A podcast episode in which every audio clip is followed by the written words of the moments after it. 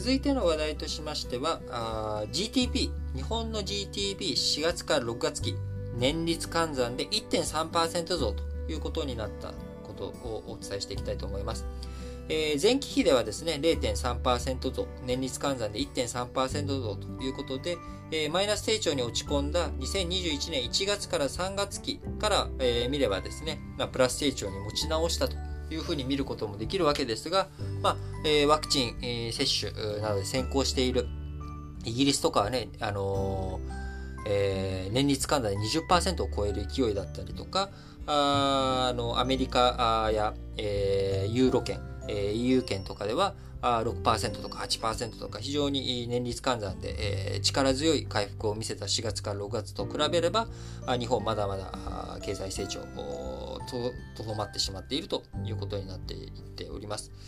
えー、もともとね、えー、2020年4月から6月期、えー、大幅なマイナス成長となり、7月、9月、10月、12月とプラス成長が続いて、えー、また緊急事態宣言が発令された2021年1月から3月に、まあ、落ち込んだということになりますが、4月から6月期、えー、なんとかプラスに持ち直したということになっております。えーまあ、そういった状況ですけれども、まあ、あのー、未だにですね、えー、コロナ前の2019年10月から12月期の GTP と比べれば1.5%下回るというような状態になっております。えー、実額ベースで見ると、えー、2019年10月から12月期547兆円という GTP でしたけれども、4月から6月期、この4月から6月期の GTP 実額、年率換算で539兆円と、えー、8兆円下回っているということになっております。えー、先月、日本政府7月に見直した年王の試算では、GTP は年内にコロナ前の水準まで回復すると見込んでいましたが、その実現には7月から9月期、10月から12月期に一定規模の高い成長が求められることになります。えー、なかなかね、この7月から9月の状況、そしてこの後も緊急事態宣言が延長されるということを見ると、7月から9月も、まあ、大きくプラスを出すということは難しいというふうに思いますし、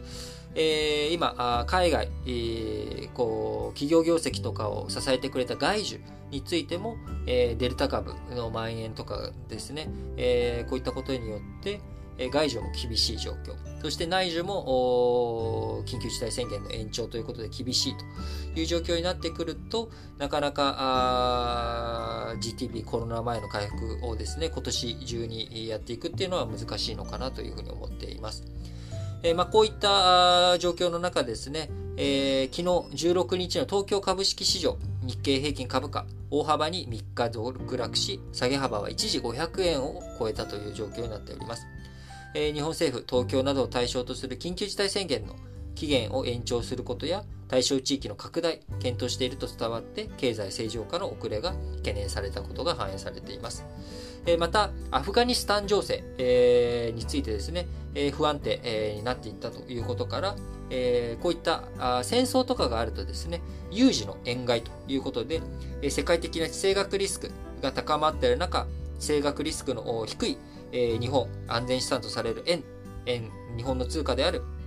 円の買いが促進されたということで、円相場、えー、一時1ドル109円台前半と、前週末から1円近く円高ドル安が進行したということで、えー、円高が進んだ結果、日本の輸出企業、えー、こちらの業績が悪化していくっていう懸念